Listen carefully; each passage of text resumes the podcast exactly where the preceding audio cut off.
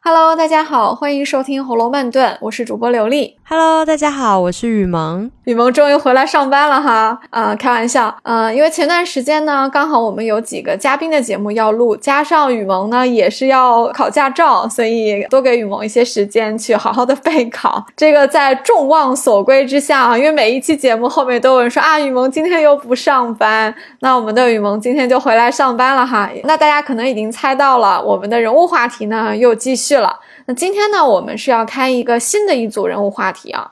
这个话题其实啊，策划的还挺早的。其实去年我和雨萌就聊过。嗯，但是没有想到呢，我们嗯先聊了丫鬟系列，结果丫鬟系列又聊得特别久啊，人物特别多哈，就把今天的这个话题搁置了。其实说起重要性来说，这组人物的重要性是一点不比丫鬟低的，但是他们的地位呢有点特殊，我们就姑且用主仆之间或者是主奴之间来形容吧。这确实是一组非常特别的人物。我们可以先来定义一下这个主仆之间这四个字啊，其实严格意义上来说，我。觉得这类人物，他是属于。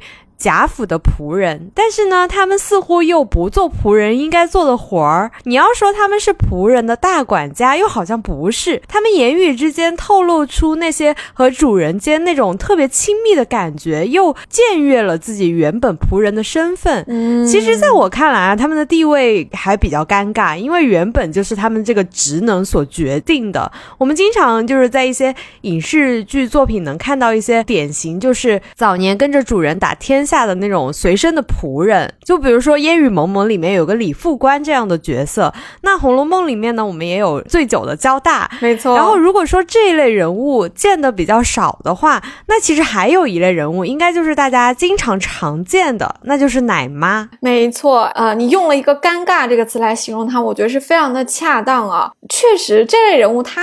按照身份来说呢，他是应该归到这个仆人这一类的啊，他基本上还是这个贵族家庭的一个服务人员。但是他们的身份呢，确实又有些特别，他们或者是有功劳，或者是做一些比较精细的活，或者是由于其他的原因啊，我们后面的节目也会聊到。那他又获得了比一般的仆人高出一些，或者高出很多的一个地位，但他们其实总体来说还是没有到这个统治阶级里。面去的，就还是没有到主人这个级别里面去的。对，就是那种跟着皇帝打天下，或者是跟着将军打天下，然后结果天下都已经稳定了，那留着他，他那个地位就显得非常尴尬了。这个尴尬呢，其实呢也有一个正面的理解，就是我们说在主仆之间可能会尴尬，但是如果拿捏的好呢，哎，这可能也是一个有利于自己的一个地方啊。这个其实完全取决于这个人物是怎么处理的。嗯，你可以把它简单的。理解为，在当时的礼法下，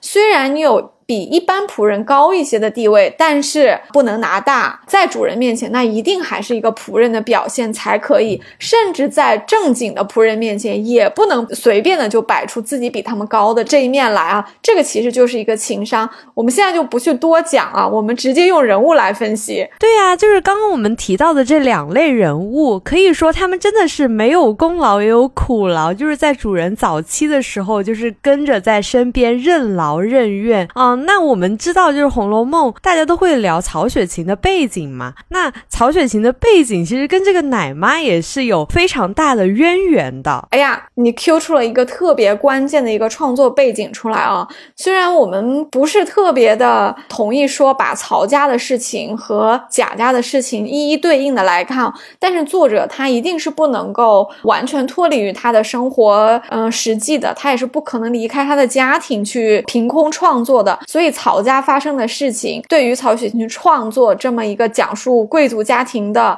这本《红楼梦》，肯定是有很大的影响的。那我们都知道，曹雪芹的祖父曹寅，他其实和康熙的关系是非同寻常。包括著名的学者石景谦就有这么一本书讲康熙和曹寅啊，有兴趣的朋友可以去拿来看一看，很有意思。他们之间那个书信来，哎，不是，也不叫书信来往，他们那个批阅奏章的那个，我觉得还蛮搞笑的。是。是蛮好笑的，大家可以去看一看。你会发现这个皇帝可能也有一些面哈，是我们没有想到，其实挺可爱的。对，也不完全是那个端着的样子，他有些话还挺口语的，大家就可以自己去找来读啊。那说到曹寅，其实我们还要往上追溯一辈，才能够完全重现他和康熙的这个关系啊，也就是曹寅的嫡母。那这个人呢，就是孙氏。孙氏其实跟康熙的关系那是非同寻寻常啊。我们知道康熙非常年幼的时候就继位了，当然是因为他的父亲顺治去世的比较早啊。那顺治的孩子里面，康熙被列为这个太子的人选，其实和他很早就出过天花，并且痊愈是有很大的关系的。在清朝的初年，天花其实基本上是一个不治之症。康熙当时还叫玄烨哈，既然又聪明又出过天花，那就说明他不会再出了。那么这个小的这个阿哥将来可以健康长大的可能性就大大的超过其他的阿哥了。所以康熙当仁不让了，就被列为了这个太子啊。当时他出天花的时候，照顾他的人其实就是这个孙氏啊。我查过资料，当时呢，康熙出天花是要搬出宫去住的，那么陪着他的人应该就是孙氏。当然了，可能也有其他很多人照顾他，但是孙氏毕竟是一个满族的一个贵族家庭挑上来的女子啊，她是要负责康熙的日常起居。换句话说，她作为奶妈，她的权力其实是挺大的，她可以管理康熙身边的其他的这个丫鬟啊，或者是一些工作人员。那不光是一个奶妈的职责这么简单啊，其实，在小太子长大的时候，其实这个奶妈是要负责照顾他的其他的生活。就在他不吃奶之后，还要照顾他，包括也要给他教很多的宫廷的礼仪呀，一些啊做事情的一些道理啊，这些都是要教的。所以。其实奶妈对于这个阿哥或者是公主来说啊，其实是非常重要的一个人物啊。那当然，康熙登基之后，因为孙氏当年照顾康熙有功啊，这个孙氏的晚年当然就很享荣华富贵喽。据说她出宫以后呢，就嫁给了曹寅的父亲啊，就是曹玺。据说这个孙氏并不是曹寅的生母啊，应该说是他的嫡母。曹寅应该是在孙氏嫁给曹玺之前，由其他的太太，可能是小妾啊，就生了的。但是不管怎么样，那孙氏也是曹寅的嫡母嘛，就有点像是王夫人是贾环的嫡母。既然如此的话，那孙氏的跟康熙的这层关系，当然也就给曹家带来了非常多的特殊的照顾了。我们也知道，嗯，曹寅和他们的姻亲李旭家，分别是担任过江宁。织造和苏州织造啊，这个才有了曹家的一个盛世啊，并且也有了曹家数次接驾的这个故事。虽然到曹雪芹的时候，曹家已经是没落落了，就是像书里一样啊，落了一个白茫茫大地真干净。但是如果没有孙氏的话，这场梦根本就无从说起。所以你看，奶妈是不是挺重要的啊？你提到的这个的话，那真的是可以见到奶妈的重要性了。而且我觉得奶妈她这个地位，就是我们刚刚提到的尴尬呀，她好像权力很大，但是。她又好像没有什么实权，那她会不会经常跟在这种有权力的人身边，就产生一种错觉呢？这个就让我对照到了，就是《红楼梦》里面面的李嬷嬷，她不就是天天就把奶大了宝玉挂在嘴边嘛？她在贾府就可以横着走了。书里面呢就写了李嬷嬷每次去怡红院都不拿自己当仆人啊，宝玉留给袭人、晴雯的东西，她拿起来就吃。比如说宝玉早上放的那个风露茶，她也是不管三七二十一，拿起来就。喝，而且大家因为这件事情闹得不可开交的时候，李嬷嬷的反应特别不当一回事儿，就很让人无语。她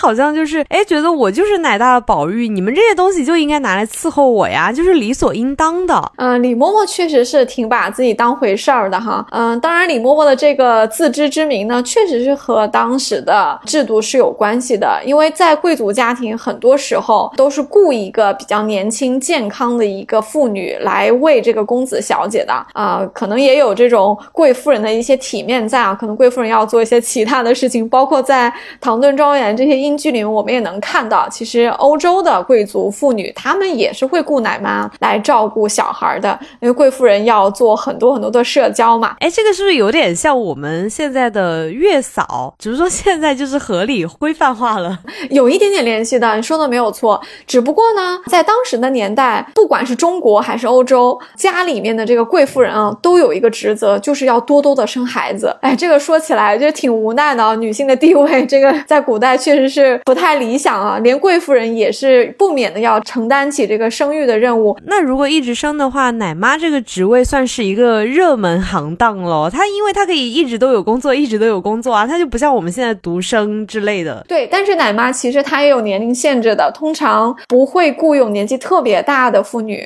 来当奶妈。当然，可能对于这个奶妈的德行啊，也是有一定的考量的。这也是这个奶妈自己觉得自己高人一等的一个原因吧。毕竟这个小少爷和小姐是吃这个奶妈的奶长大的，多多少少啊，正常有教养的人家都一定是非常非常的尊敬奶妈的。当然，这个李嬷嬷也是如此喽。她奶大的还是宝玉呢，对吧？以宝玉在荣国府和整个贾府这两门里面的这个地位啊，贾母那么宠，王夫人那么宠，当然大家对宝玉的奶妈一定都是高看一等的。那宝玉还要管李嬷嬷叫一声妈妈呢，那别人可不就得是跟着要去巴结李嬷嬷吗？像你刚刚说说的，他每次去怡红院，东西拿来就吃，拿来就喝，就不把自己当个外人，这个就是他的一个自我认，他觉得自己有这个重要性，而且他觉得宝玉是自己奶大的，理论上这些东西就是会自然的孝敬给他吃。这么看来的话，李嬷嬷的出场还是蛮多的。就比如说第八回，宝玉到梨香院看宝钗那一回，应该是李嬷嬷第一次出场吧？跟着去的人里面就有李嬷嬷。她因为不给宝玉喝酒，我当时觉得，哎，这个李嬷嬷地位还挺高的，她还可以教育宝玉，哎，你喝少点儿，你别把自己喝醉了或者怎么样。而且宝玉当时那个口气啊，就是特别尊重他，而且特别软糯，就说，哎呀，求你了，就是给我就只吃一杯，然后怎么怎么样。当时不是黛玉还在跟宝玉斗嘴吗？如果我没有记错的话，那个封露茶也是紧接着发生在这一回的。没错，第八回里面李嬷嬷的戏份还是挺多的哈。啊，她这一次可是接连得罪了宝玉啊，就是层层递进。呃，一开始宝玉到梨香院去看宝钗，确实就带了李嬷嬷一起去啊。这个时候她似乎呢还没有告老解释出去，你看他还是正式的跟着宝玉出门的。嗯，那这次他对宝玉说啊，天已经不早晚了，你就留在这里同姐姐妹妹一处玩玩吧。然后就把这个丫鬟们和这个小厮们都解散了。所以你看李嬷嬷权力是挺大的，她是可以安排宝玉的一些日常活动的，包括宝玉身边的这些地位不是特别高的小丫鬟和小厮们的这些工作的啊，到这里都还正常啊。结果呢，到吃饭喝酒的时候，李嬷嬷就进一步的去管束宝玉了。这回宝玉就有点不是太开心了啊，因为宝玉来到嗯自己的姨妈薛姨妈家去看望宝钗，然后过了一会儿，这个黛玉也来了。其实从宝玉的立场上来说，他是挺开心的。他本来就是觉得姐姐也好，妹妹也好，对吧？大家在一起更热闹嘛。当然，黛玉自己心里吃点醋，这个宝玉一开始还没有察觉到哈。宝玉反正是挺开心的。结果薛姨妈又很疼他，就拿出一大堆吃的喝的来招待他。那宝玉当然就开心的喝了一杯一杯喽。结果李嬷嬷说上来就说这个姨太太酒倒罢了。宝玉央求她说好妈妈，我只喝一盅。这段确实像你说的，好像宝玉还挺尊重这个李嬷嬷，这也没有错。而且宝玉也是撒娇啊，就说求你了，我就只喝一盅。确实，这个可见的宝玉和李嬷嬷之间的感情应该是超过他和其他人的这个呃关系啊，应该是有一种亲切劲儿在的啊。所以宝玉是求他说：“哎，好妈妈，我只喝一盅。”当然，侧面也显示出来李嬷嬷对于这个小少爷的行为，这些日常的行为肯定是可以有一定的管教的这个能力在的啊。李嬷嬷这时候就有点摆谱了，哎，你看他说的这段话很有趣，他说。不中用，当着老太太太太，哪怕你吃一坛呢。想那日我演错，不见一回，不知是哪一个没调教的，只图讨你的好，不管别人死活，给了你一口酒吃，葬送的我挨了两日骂。姨太太不知道他性子又可恶，吃了酒更弄性。有一日老太太高兴了，又敬着他吃，什么日子又不许他吃，何苦我陪在里面？这段话其实我觉得写的很妙啊，就是我也经常佩服曹雪芹，怎么就连这样的奶妈的口吻都学的这么像啊？你看李嬷嬷说了一大堆话，其实她都在显摆她自己的重要性，对吧？你看她说。当着老太太和太太，哪怕你吃一坛呢，意思就是说，老太太和太太是正经的，可以管你喝酒还是不喝酒的人。有一天我没有看见，就有人讨你的好，给你吃酒了，结果老太太把我骂了一顿。这是什么意思呢？就是说，除了老太太和太太之外，我也是可以管教你的人。结果因为我那天就不在。没有管得住你，别人就把酒讨好你，让你喝了。结果老太太把我骂了一顿，因为我是跟着宝玉的人。你看李嬷嬷是不是在摆谱摆她的工作的重要性，对不对？如果说她在私底下这么教育宝玉的话，那她就是啰嗦，然后但是也是为了宝玉好，就爱你在外面的时候就别喝那么多酒什么的，就有点像袭人在私底下就给宝玉说，哎，你去读书的时候这那，然后怎么怎么样说一大通。但是李嬷嬷当着薛姨妈的面这样说的话，其实确实是有一点显摆的意思。其实话有点太多了。我也觉得，确实，如果这话是私下说的，宝玉可能会觉得李嬷嬷是关心他，嗯，因为这个就是在外人面前没有失了面子嘛。但是他当着薛姨妈的面说这样的话，就会使得第一，宝玉没有面子；第二，他自己摆弄他自己的重要性啊。你说薛姨妈这么懂人情世故的人，哪里听不出来，对不对？但是别忘了，第一，薛姨妈是宝玉的长辈。她本来就是可以招待宝玉喝酒的。薛姨妈跟王夫人是姐妹啊，那王夫人可以管宝玉喝不喝酒，那薛姨妈当然也可以管。这是一。第二，薛姨妈是客人，客人在贾府的地位要自动再升一级。会看到书里面有很多次家里摆家宴的时候，薛姨妈都是跟贾母对坐的。按理说，薛姨妈既然是王夫人的妹妹，那她其实是贾母的媳妇辈，怎么可以和贾母对坐呢？哎。因为是客人，客人就要更尊贵一些，就要加一级。所以从这两个角度上来说呢，李嬷嬷在薛姨妈面前就摆这个谱，她可是不太恰当的。因为薛姨妈都已经拿出酒来招待人家自己的这个小外甥喝了。就没你什么事儿，李嬷嬷自己非要摆弄自己的重要性，说了这么一片长篇大套，宝玉能不郁闷吗？当然了，薛姨妈这个时候给啊李嬷嬷和宝玉两个人都解了围啊，她说：“老霍，你只放心吃你的去，我也不许他吃多了。便是老太太问，有我呢。”这一下子其实等于是把你李嬷嬷的责任给推卸了，就是没你什么事儿，今天出不了什么事儿，就出事儿了，你让老太太找我，那老太太怎么可能跟薛姨妈去不开心呢？这是薛姨妈。다 一高兴留外甥喝杯酒嘛，这是很正常的事情，所以他又命小丫头说：“来，让你奶奶们去也吃一杯堂堂血气。”这个其实就是给这个李嬷嬷一些面子了，就是让小丫鬟说：“哎呀，这个宝玉入席了，你们也拿一些酒去招待一下李嬷嬷吧，你你也去休息休息。”这等于说从这里开始，宝玉才坦然的就入了席，才开始喝酒。其实这个时候，宝玉就已经是经过了众人允许开始喝酒了。我想到。那李嬷嬷她已经有了去处了，没有想到她又上前阻拦，而且正是大家聊得正嗨的时候，她就像冷不丁的一盆冷水就这样泼过来了，特别的扫兴，真的是觉得她特别像袭人。因为李嬷嬷说：“你可仔细，老爷今儿在家提防问你的书。”他真是哪壶不开提哪壶，气氛就瞬间尴尬了。哇，我真的是觉得。天哪，这不就是袭人吗？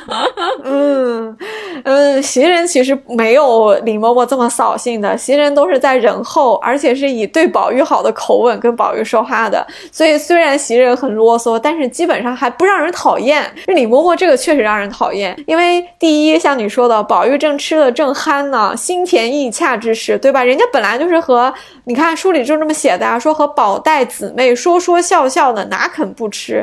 那宝玉自己开心的不得了，又是姐姐又是妹妹，正泡妞呢。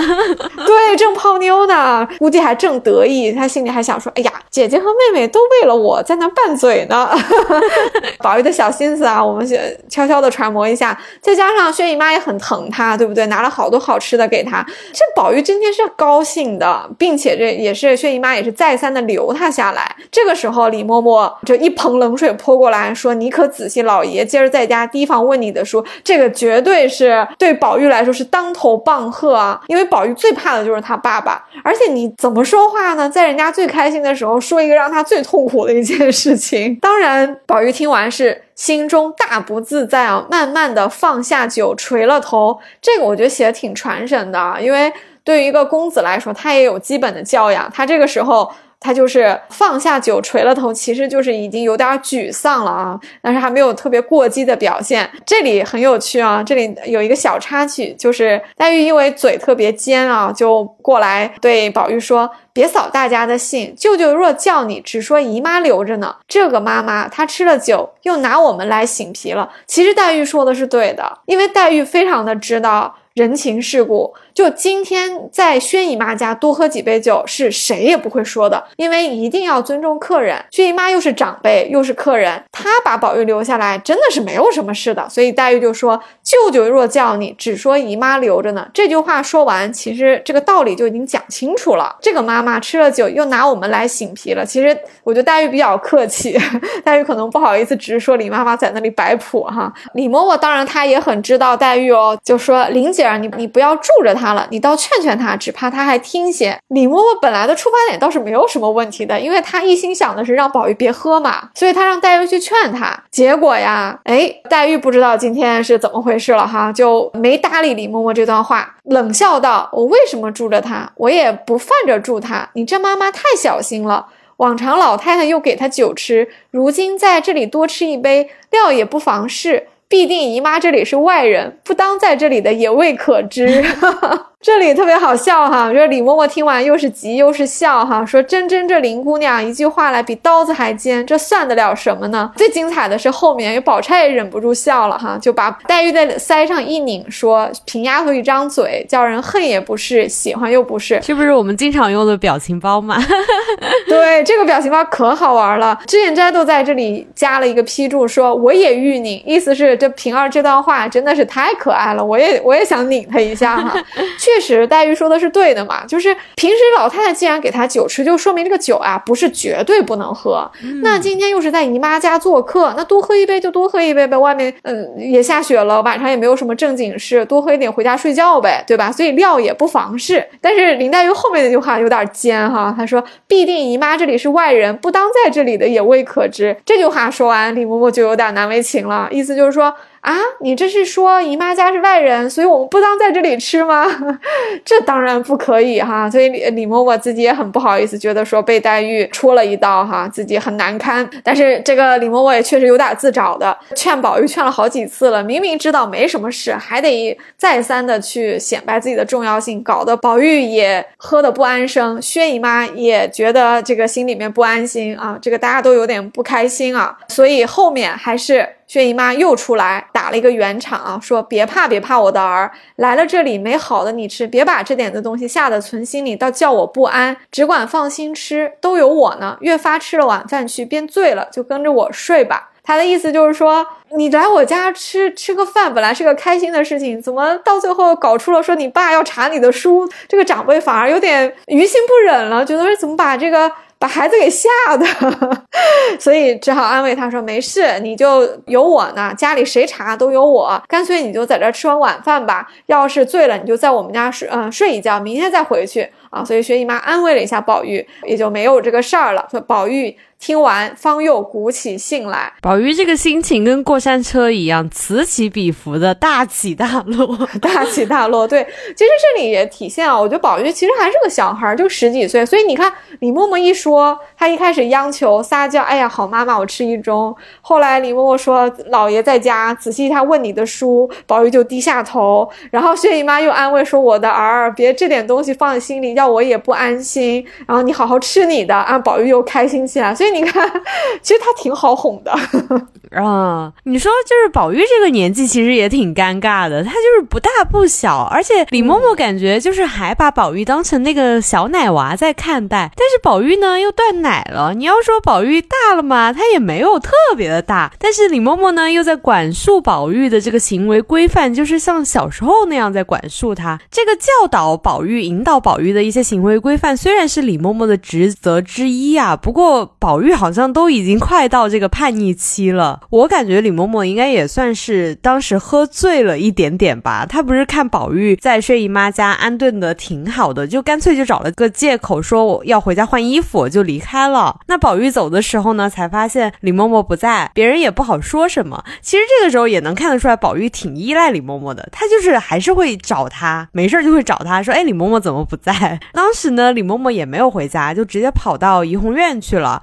吃了留给晴雯的豆腐皮包子，喝了宝玉早上泡的，就是打算自己喝的那个茶。李嬷嬷应该是经常这样干，她肯定就习以为常啦，觉得这件事情不就是很正常的事情吗？所以她今天晚上算是撞在这个枪口上了。好脾气的宝玉，这个肯定是气上加气。今天再加上宝玉又喝了点酒，就上头啦，就直接就生气了嘛。哎，我觉得你对宝玉的这个尴尬的年纪啊，以及到了叛逆期的这个描述非常的准准确啊。在这个年纪，确实宝玉很可能已经在那种你越叫我做什么，我越不做；你越不叫我做什么，我越要做那个年纪啊。但是李嬷嬷显然没有准备好接受自己奶大的这个孩子已经长大了的现实，所以你看，她对宝玉就是像一个奶妈对很小的小孩子的一种管教，对不对？这口吻就一直是这样。所以其实一方面，李嬷嬷自己作为这个奶妈，她没有做好接受宝玉长大的现实；另一方面，咱们往心理学上再去靠一靠，你会发现这个其实就是一种当发现自己的重要性降低了之后的一种失落感。嗯所以李嬷嬷要刷这个存在感，她在薛姨妈面前长篇大套说一大堆，彰显自己的重要性，其实就是因为她已经没有那么重要了，所以她才要这么说。包括。他早退了之后，跑到怡红院去吃了留给晴雯的豆腐皮包子，喝了宝玉本来打算自己喝的茶。其实我觉得都有这个心理因素在作怪啊。因为晴雯很受宝玉的重视，对不对？所以留给晴雯的包子，李嬷嬷拿起来就吃。宝玉泡的茶当然是好茶，所以李嬷嬷为了证明自己配得上这个好茶，或者说她为了证明说宝玉好茶一定会孝敬她，她就自己拿来喝了。她应该以前会经常喝宝玉的茶，宝玉也没有。生过气，他应该觉得这没什么。对，这个也是合理的。我相信这个绝对不是李嬷嬷第一次这么做啊。包括我们前面讲的，因为奶妈在贵族家庭受到了这种尊重啊，所以。日常情况下，李嬷嬷这么拿一点东西，肯定大家是不会说什么的，也不会小题大做。但是别忘了，我们前面讲过，宝玉大了，他已经有自己的人格和意志了，他已经是一个少年了。他跟别人的相处，其实他已经在变成一个成年人的一个状态的转变中了。当然，宝玉对李嬷嬷的依赖确实也在减少。而且你说到这个，我就想起来这一章应该是我看到宝玉摆少爷架子的为数不多的一回。嗯，确实是宝玉，因为前面在李嬷嬷那里碰了一鼻子灰哈，所以他本来就生气了。你想，先是不给他喝酒，好不容易喝了，喝了三杯，又上来劝，这就是两次了，对不对？再加上李嬷嬷早退，其实是撒了个谎，说回家去，其实没回家，其实跑到怡红院大吃大喝去了。那宝玉走的时候，按理说像仆人应该随时恭候的，结果宝玉一回头，李嬷嬷不在，众人呢照顾了奶妈的面子，不敢说他回家去了，就搪塞一下。宝玉不是还说了一句吗？他说：“我们走吧，我们没有等他们的礼，意思就是说也没有必要等到李嬷嬷回来。”我们在一起走，他都没有做好时刻准备着他的仆人的义务，我还要等他吗？我主人怎么有等他的道理？所以宝玉也就回怡红院，这是第三件，这是早退哈。第四件当然就是他回到了怡红院去，发现包子也被吃了，茶也被喝了，当然就很生气了。这个时候他确实拿出了他少爷的谱来，但是宝玉拿出少爷的谱来有错吗？其实是没有错的。这个就回到我们前面说的奶妈的身份，她再特殊，她也还。还是仆人，他不应该自说自话的把自己的重要性抬得很高。别人尊敬你，那是一种教养，那是礼法。但是你自己不把自己这个言行当回事儿，那少爷当然是可以管束你，毕竟少爷是主人嘛。所以宝玉拿出少爷的款来，就是有点像是对李嬷嬷的这个行为表示他的生气哈，这也是可以的。至于要不要勃然大怒，把茶杯砸了，然后把倩雪作为背锅的人给赶出去了，那个我觉得确实宝玉有点过激了。但是。宝玉对于李嬷嬷的这一通言行表示不满，这个他是完全可以的。完全合理的，而且宝玉应该是积怨已久，李嬷嬷这个啰里啰嗦，或者是说，可能他会觉得，哎，李嬷嬷如果喝了我的茶倒无所谓，但是他吃了我留给别人的东西，那可不行。可能有这个原因吧。当然了，晴雯和倩雪这两个也是个实在丫头，也不会撒谎。呃，你看这个时候宝玉发现包子没了，晴雯就说，哎，我知道是留给我的，结果李奶妈吃了。然后宝玉说：“我的茶呢？”千雪说：“李奶妈喝了。”那这两个孩子都不会去息事宁人，就把实情说了出来。当然，这也不怪晴雯和千雪，他俩又不知道在梨香院里面，宝玉对李嬷嬷已经有点生气了，对不对？这确实也不怪他们，他们就是照实说嘛。老实说，这个晴雯和千雪也挺郁闷的。那茶没了，我不说是李嬷嬷喝的，难道主人还怪我不成？对不对？又不是我喝的，我总归是说这是李奶妈喝了。他们可能没有想到宝玉会这么生气，但事实上，宝玉就是在梨香院，在李嬷嬷那里碰了一鼻子灰，有点不开心。到家里之后，这两件事情等于有点火上浇油了，他就更加的生气了。最后就是砸了这个茶杯子。当然这件事情呢，最后呢，倩雪背锅了，李嬷嬷好像是没有受什么影响哈，在这个之后就告老解释出去，相当于就退休了，也没有被惩罚。而且倩雪背锅被赶出去，还是从李嬷嬷自己的嘴里面说出来的。其实倩雪身上一直有一些谜团的。因为当时砸了茶杯，动静很大，老太太房里已经派人来问，袭人就说是自己失脚啊，把茶杯摔了的。按理说这个事情是似乎是圆过去了，但是也不知道怎么事后倩雪还是被赶出去了。从我们读者的角度来看，真的也不是什么大事，就是一杯茶。就算李嬷嬷比较昏聩，她也是你的奶妈，教训她一下就完了。再说倩雪什么错也没有啊，那李嬷嬷奶妈的身份特殊啊，她走进来要喝茶，倩雪算老几不？给他喝呢，对不对？毕竟宝玉不在家，而且李嬷嬷是拿起来就喝，他又没问，那倩雪能怎么样？从他手里抢过来吗？这个其实是很为难这个丫鬟的。所以整件事情里面，我觉得最无辜、最可怜的就是倩雪了。当然，我们在丫鬟系列里面聊过啊，她可能结局并不是我们想象的那么惨啊，因为御神庙里面她还有戏份，就说明至少倩雪生命是没有危险的，她可能后面也还过得比较平平淡淡才是真吧。嗯，大家总觉得就是。奶妈应该是那种奶奶那般的年纪啊，但是我们在片头不是解了这个谜嘛？就是说那些贵族家庭的奶妈应该是属于比妈妈年轻一点的那种年纪，还是挺风韵犹存的。如果李妈妈她给宝玉喂过奶的话，现在年纪应该也不大，她怎么就在书中就一下子就告老还乡了呢？其实她也没有到这个退休的年纪啊。我觉得这个应该算是《红楼梦》梦中比较经常常见的这个。时间线、年龄线的一个问题吧。确实，呃，李嬷嬷的年龄很多啊，学者也是讨论过，有一点问题啊。嗯，书里面好像把她写成一个老妪一样哈，就大家管她叫老货，然后她又是拄着拐棍儿啊什么的。因为后面有一次凤姐过来解围，就跟小丫鬟说，帮你嬷嬷拿着这个拐棍子啊，就觉得这个李嬷嬷难道已经很老了吗？她如果作为奶妈刚刚告老解释回去的，他不应该很老，因为别忘了。这个时候，宝玉大概是十五岁。那宝玉吃奶，咱们就说他两岁断奶吧。那他断奶才十三年。那么李嬷嬷喂奶的时候，他应该是三十多岁，或者还有可能更年轻，可能二十七八都有可能。那他现在不也就应该是四十来岁吗？怎么就告老解释出去呢？这也没到退休年龄啊。可能有几个解释啊。一个就是这个确实就是个错误，把情节里面的李嬷嬷的岁数写大了。但事实上，他作为奶妈不应。该这么大。另一方面呢，可能也就是拐棍儿写的有点不实啊。但是李嬷嬷不喂奶了之后退休，这个倒还是有可能。很可能就是宝玉不吃奶了之后呢，李嬷嬷也没有别的事情了，她转型去做其他的仆人，可能也不是很合适。或者说李嬷嬷的家庭还不错吧，就也不是特别需要她再去服务了。当然也有可能贾家感谢她，给了她一笔退休金，让她就回家养老了。这个有有可能，就有点像是比较早的提前。退休了，这个确实也是有可能的，因为书里面提到李嬷嬷的儿子李贵，他就是跟着宝玉去上学的，所以可见啊，李嬷嬷有可能是个家生子，至少李贵还在贾府当差，他的家里的经济情况应该还是可以的。所以关于李嬷嬷的年龄问题呢，我们也就不用纠结了，至少她作为宝玉的奶妈这件事情是没有什么质疑的。嗯，我们刚刚聊了那么多李嬷嬷的事情啊，能感觉得到李嬷嬷是一个脾气特别暴的人，而且。李嬷嬷好像特别习惯于在怡红院拿吃的这件事情不过问主人，因为她后面又去吃了一回怡红院的东西，而且是拿的宝玉留给袭人的这个酥酪。当时呢，袭人呢，他脾气也特别好，就是怕宝玉又像上一次那样发脾气，就说：“哎呀，我吃酥酪我会肚子疼。”宝玉就后面就没有生气了。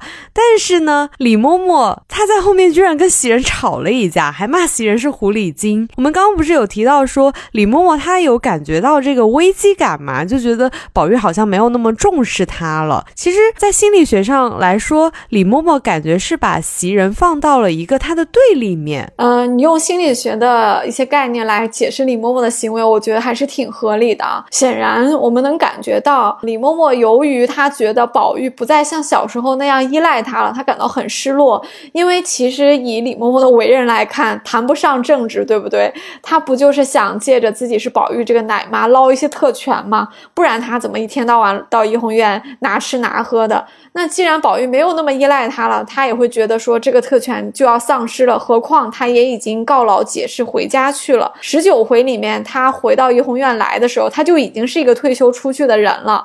只是因为她曾经是宝玉的奶妈，她可以找个借口回来看一看宝玉。其实她来看宝玉也是无可厚非的啊，她当然可以回来看宝玉啊。但是从李嬷嬷的角度来看，她是想念宝玉吗？不太像吧。她主要是为了刷存在感，因为这天宝玉根本就不在家，然后她就拿起了这个留给袭人的酥酪啊，她就非要吃。其实小丫头那个时候就已经说了，说那是给袭人留的。这句话说到了李嬷嬷的痛处了，正像你所说。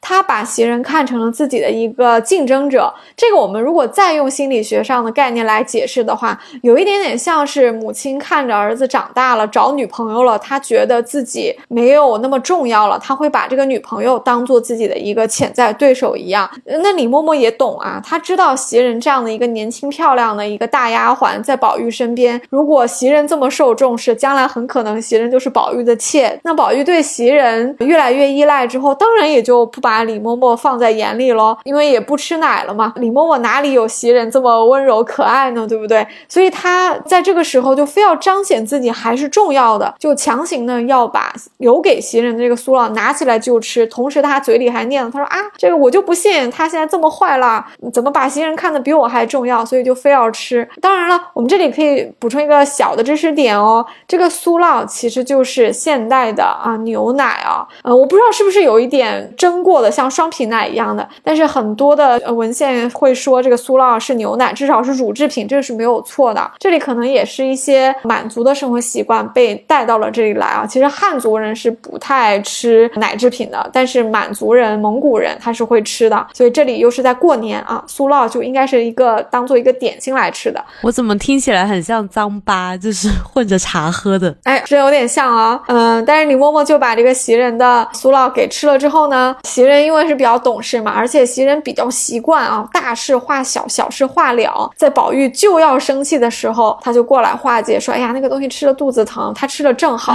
袭人很会说话哈，他反而说：“哎，这个东西我吃了也不好，浪费不好。既然李妈妈喜欢，就给她吃吧。”哎，这样显得李嬷嬷的那个很强词夺理的那件事情，反而有一个积极的结果了哈。那宝玉就不好说什么，并且袭人非常懂得宝玉的心思啊，也知道宝玉其实心。思变得特别快，所以他马上就岔开话题说：“我想吃风干的栗子，你去，你去帮我剥栗子吧。”宝玉本来就是一个喜欢给女孩子跑前跑后这服务的人啊。这时袭人提了一个说：“我想吃栗子。”那宝玉颠儿颠儿的就去给他剥栗子。当然这件事情也就化解了。这件事情其实已经是李嬷嬷的第二次不经允许就拿吃拿喝了，对不对？后面还有一次就更大了。应该是在第二十回，李嬷嬷终于和她的潜在的、她心里觉得是对手的这个袭人啊吵了一架，而且话说的非常非常的难听，她骂袭人是狐妹子啊，嗯，勾引宝玉不理自己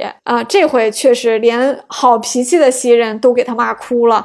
再也说不出以前那种维护李嬷嬷的话来了。这个不就是印证了我们刚刚的推测嘛？李嬷嬷就是接受不了宝玉长大了的这个事实呀，她就是接受不了宝玉不需要她了，她觉得袭人取代了她原本的地位。没错，这个心理表现的还是挺明显的啊。这个二十回里面，李嬷嬷又来这怡红院刷存在感啊，偏偏因为袭人病了卧床，她应该是没有看见李嬷嬷进来啊，就没有站起来迎接。这个时候就被。李嬷嬷揪了个错，啊就骂他拿大哦，劈头盖脸把他一顿臭骂。当然了，如果考虑到当时的礼法，如果袭人是身体是正常的、健康的，他看到奶妈过来的话，是肯定是要起身迎接的。这个礼节，我相信袭人是懂的，因为在书里面也提到说，赵嬷嬷就是假脸的奶妈。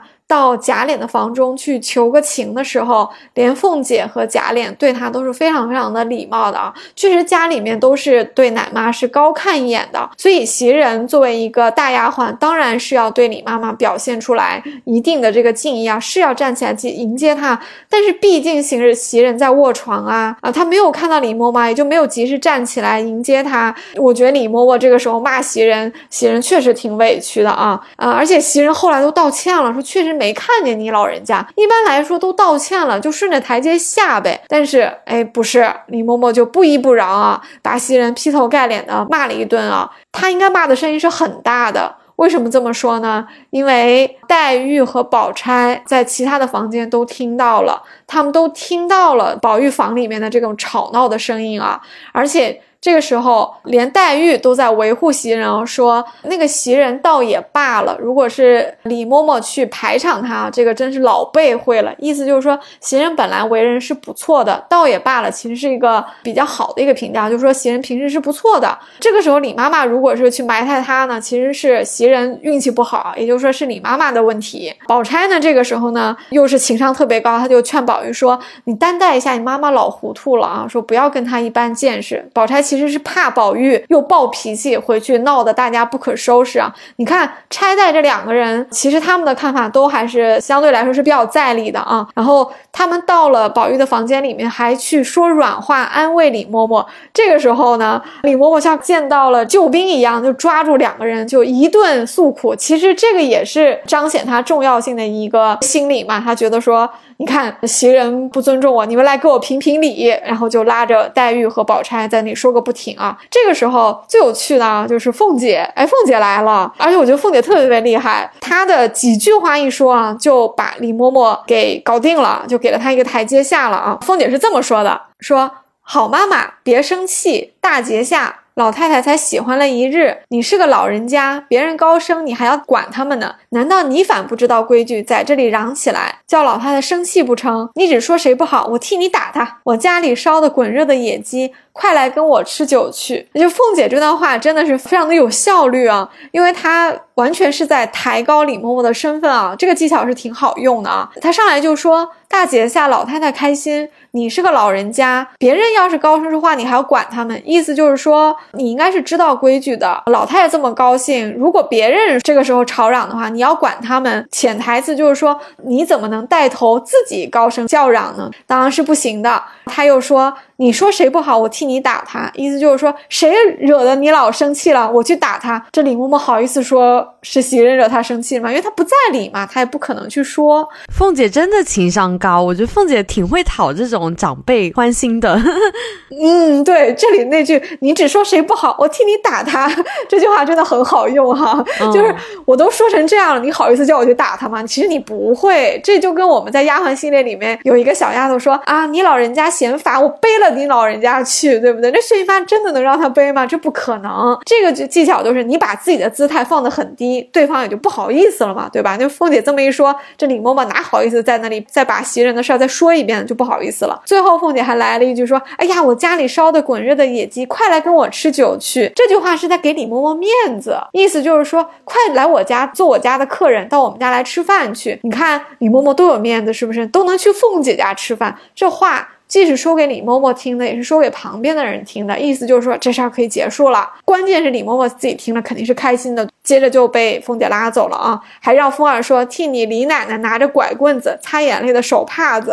这里我觉得特别好笑，这李嬷嬷怎么就已经到拄拐棍子的程度了，还要擦眼泪的手帕子，又不是林黛玉，哭什么哭？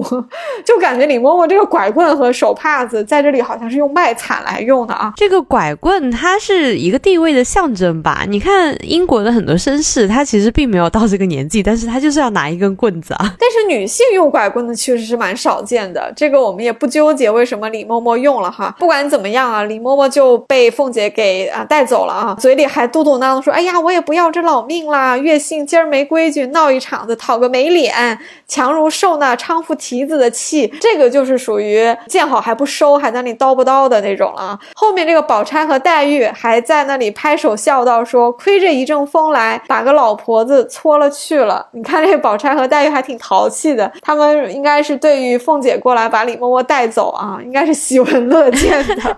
哎，这个有有点像那个叫什么孙悟空一阵风过来，然后把一个老妖怪带了去了那种感觉。哎呀，还真是。其实凤姐的这个技巧，我觉得大家真的可以学一学啊。你看。说几句好话，身上又不少块肉，对不对？你看凤姐什么代价都没出，就说了几句软话，化骨绵掌。对，就化骨绵掌，根本就没多大事儿，就是李嬷嬷自己搞出来的，用其人之道还治其人之身吧。你看凤姐，也就是几句话就把这事儿全部都解决了啊。后面其实这个技巧还有用过一次哦，有过那么一次，就是赵姨娘也是大闹了一下。探春他们也是过来就说啊，有事找姨娘商议，就把她也请走了。这也是在给赵姨娘面子。你看，我是个小姐，我都过来，有什么事情要请姨娘给个意见，哎，把你请走，这不就跟凤姐说的，哎，到我家来吃酒去一样吗？故意抬高这个呃当事人啊，使得旁边的人就这个就也就不好再闹下去了。嗯，我们在这个主题主仆之间一再的强调说，奶妈这个身份，她其实是特别尴尬。他是介于主人跟仆人之间的，就在说啊，李嬷嬷她好像忘了自己的本分，但是有一回我是觉得李嬷嬷这个身份还挺重要的，是因为有一回宝玉不是被紫娟骗说林妹妹要回苏州去了，然后当时宝玉不是发了疯嘛，然后袭人他们呢就不敢惊动贾母，他们是先去把李嬷嬷请过来看宝玉怎么回事儿，然后李嬷嬷当场就哭着说宝玉不中用了，然后把大家。大家都吓了一跳，这就是李嬷嬷地位的一个表现啊！大家在紧要关头想到的就是和宝玉比较亲密且见多识广的一个长辈。李嬷嬷把宝玉带大了，她肯定知道宝玉是怎么回事儿。她这个一个老人家。应该算老人家吗？是，应该算。对对对，就是大家就是还是会去问他，就是尤其是在这种紧要关头，平时有什么小恩小怨，就这样过去就过去了。确实，这些丫鬟们跟李嬷嬷其实没有什么仇的啊，除了李嬷嬷自己没事儿找事儿啊，其实袭人啊、晴雯这些是并没有主动的要给李嬷嬷不好看的，或者说没有主动要跟她结仇的这个意思啊。相反，其实这些丫鬟对李嬷嬷还挺尊重她的。对。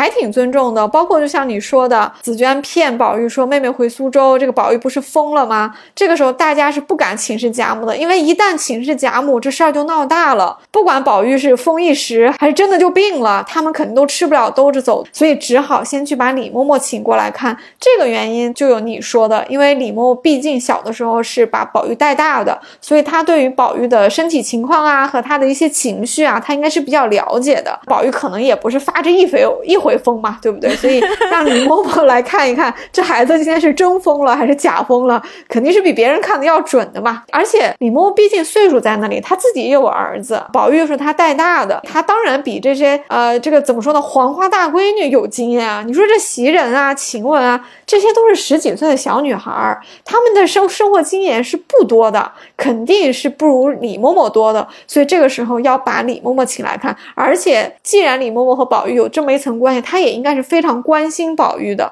所以也没有请外人，对不对？请的还算是自己人。那李嬷嬷一来就哭着说：“哎呀，不中用啦，呃，我白操一世的心啦。”什么？这里呢，我觉得就又有点摆弄自己的重要性。什么叫你白操了一世心啊？他又不是你你儿子，对不对？其实喂宝玉吃奶，说实在的，还是一份仆人的工作嘛。宝玉怎么是你操了一世心呢？宝玉要是死了，那是王夫人和贾母白操了。一世心，就是李嬷嬷没有这个资格说我白操了一世心，但是她非要这么说，其实当然也未尝不可啦。你也可以理解为是李嬷嬷把他的作为仆人的这个忠心啊，就是最大化的一个表现啊，也也无可厚非啊。但是也仍然是不忘了在这个时候还有一点点摆弄自己的重要性的这个意思啊。当然，因为他和宝玉的这个关系，因为他的年纪和阅历，他说宝玉不中用了，家里就挺当回事儿，就把袭人他们给吓坏了，他们就以为宝玉真的是不行了，嗯，结果就大家都哭起来，包括林黛玉也是一样啊，黛玉都是自己觉得说李嬷嬷是一个宝饱经风霜的老妪，连他都说不行了，宝玉肯定是不行了，所以黛玉也是哭的死死过去的那个样子。那你说李嬷嬷在这个时候是真的关心宝玉吗？她，我觉得她应该算吧，就是她好歹也是自己奶大的娃哎。要说李嬷嬷对宝玉一点不关心，这个确实不符合常理的，因为这就是人情，自己照顾大的孩子一定是有感情。而且宝玉是一个很招人疼的孩子，宝玉是一个很懂事，也很有温情，很关心身边的人的人，所以李嬷嬷对宝玉一定是有感情的。所以她这个时候哭啊，或者说不中用啦，白操了一世心，这个应该是有一部分是真心话的。李嬷嬷是真的是关心宝玉的，另一部分呢，我们就要回到人性的自私上来了。从前文我们整个对李嬷嬷的这个行为来看，我觉得。啊，李嬷嬷更在意的，或者说更关心的是她奶妈这个身份能够得到的一些特权。那当然，如果说宝玉不幸的，嗯，这十几岁就夭折的话，当然他的这个特权也就随之丧失了。这可是他下半辈子安身立命的一个本钱啊，他怎么能接受宝玉没了的这个事实呢？所以从这两个角度来说，李嬷嬷对于宝玉，如果是真的是出了一个很大的问题的话，她肯定都是非常非常的接受不了的。所以她的这个眼泪呢？那肯定是有部分是真心的，呃，部分是由于他对自己的这个。地位不稳啊，或者说失去部分特权的这种担心，他也算是有特权吧？你看他的儿子李贵都能跟着宝玉一起上学，我觉得这个算是一个很大的殊荣了。嗯，从这个事情来看啊，感觉李嬷嬷应该算是一个家生子啊，也就是李嬷嬷的呃老公应该也是在贾府当差的，嗯，也就是说男的做男的的差，女的不是仆人就是奶妈，然后他的儿子。就是跟着宝玉上学的一个小厮。事实上，李贵的地位啊，按理说要比明烟他们要高一点。虽然从互动来看，我们会觉得宝玉比较信任明烟，那可能是因为他们年龄比较相仿。也比较投机，所以宝玉外出经常是带着明烟的，包括他偷偷的去祭奠金钏啊，包括他想看这些外面的乱七八糟的书啊，禁书什么都是明烟给他搞过来的。他们两个人是比较亲密的，但事实上从地位来说，很可能李贵的地位是要比明烟高一点点的，因为啊，李贵是陪着宝玉去上学的人嘛。记不记得宝玉跟秦钟要去啊私塾读书，早上过来向贾政辞行，呃，贾政一开始把。宝玉骂一顿，说你仔细占脏了我的地，靠脏了我的门，你竟碗里去的是正经。就这个爸爸总是看不上这个儿子啊，又又把他说了一通。说完儿子还要把他身边的人叫过来教训一顿，叫的就是李贵啊，说他他读的什么东西啊，学了一堆精致的陶器。李贵这时候不是在叩头吗？说歌儿已经念到第几本什么什么啦？说幼幼鹿鸣，荷叶浮萍。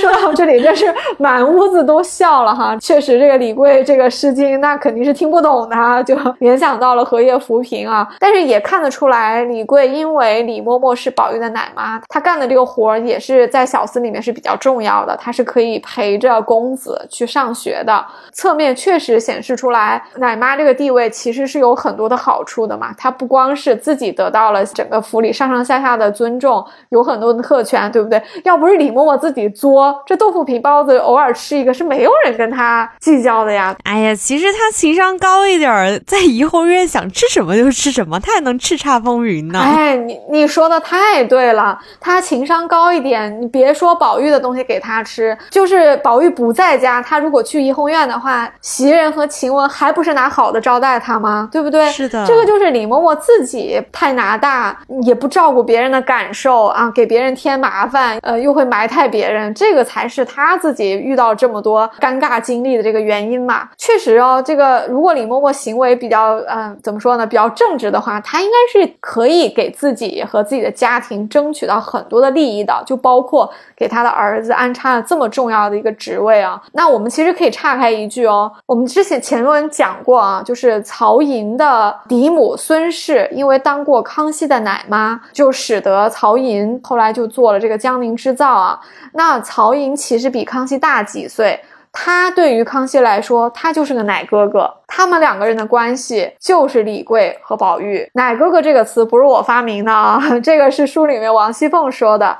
因为赵嬷嬷来找凤姐，让她给自己儿子安排点事儿的时候，凤姐就是这么说。她说：“放着奶哥哥，哪一个不比人强？”凤姐说的也是对的。那凤姐因为情商也很高啊，她也是会说一些让赵嬷嬷比较开心的话。她就把赵嬷嬷的儿子称为奶哥哥。这样的话，就是赵嬷嬷就是有脸上有面子啊，贾琏也不会去拒绝这个说法的嘛。因为赵嬷嬷的儿子就是比他大嘛，你叫一声奶哥哥没有什么问题的。那么。曹寅其实和康熙的关系就是这样的，确实是有史料显示，曹寅可能跟康熙的这个关系是比较紧密的。那康熙很可能也是心里面觉得曹寅也是自己的奶哥哥，就像李贵和宝玉一样。对呀，康熙的那个批复不就是经常？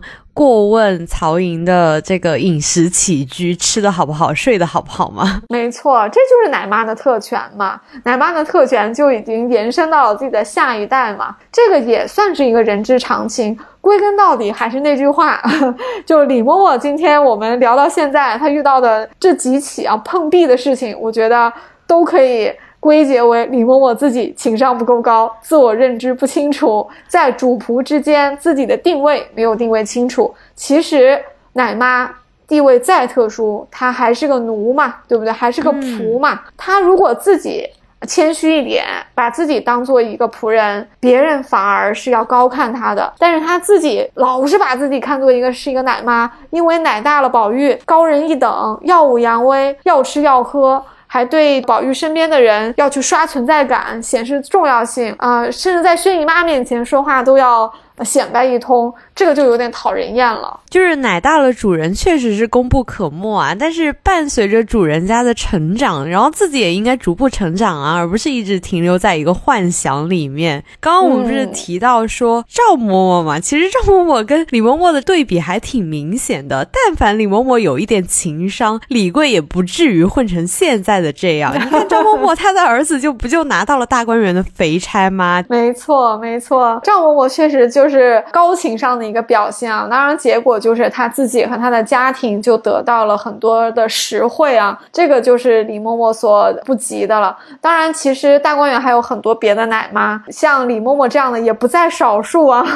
我们可以在下一期节目再来掰扯一下。好的，那我们本期节目就到这里了。如果大家对李嬷嬷还有什么看法，可以跟我们留言。如果对其他的奶妈有什么印象的话，也可以欢迎跟我们讨论。我是雨萌，我是刘丽。拜拜，拜拜。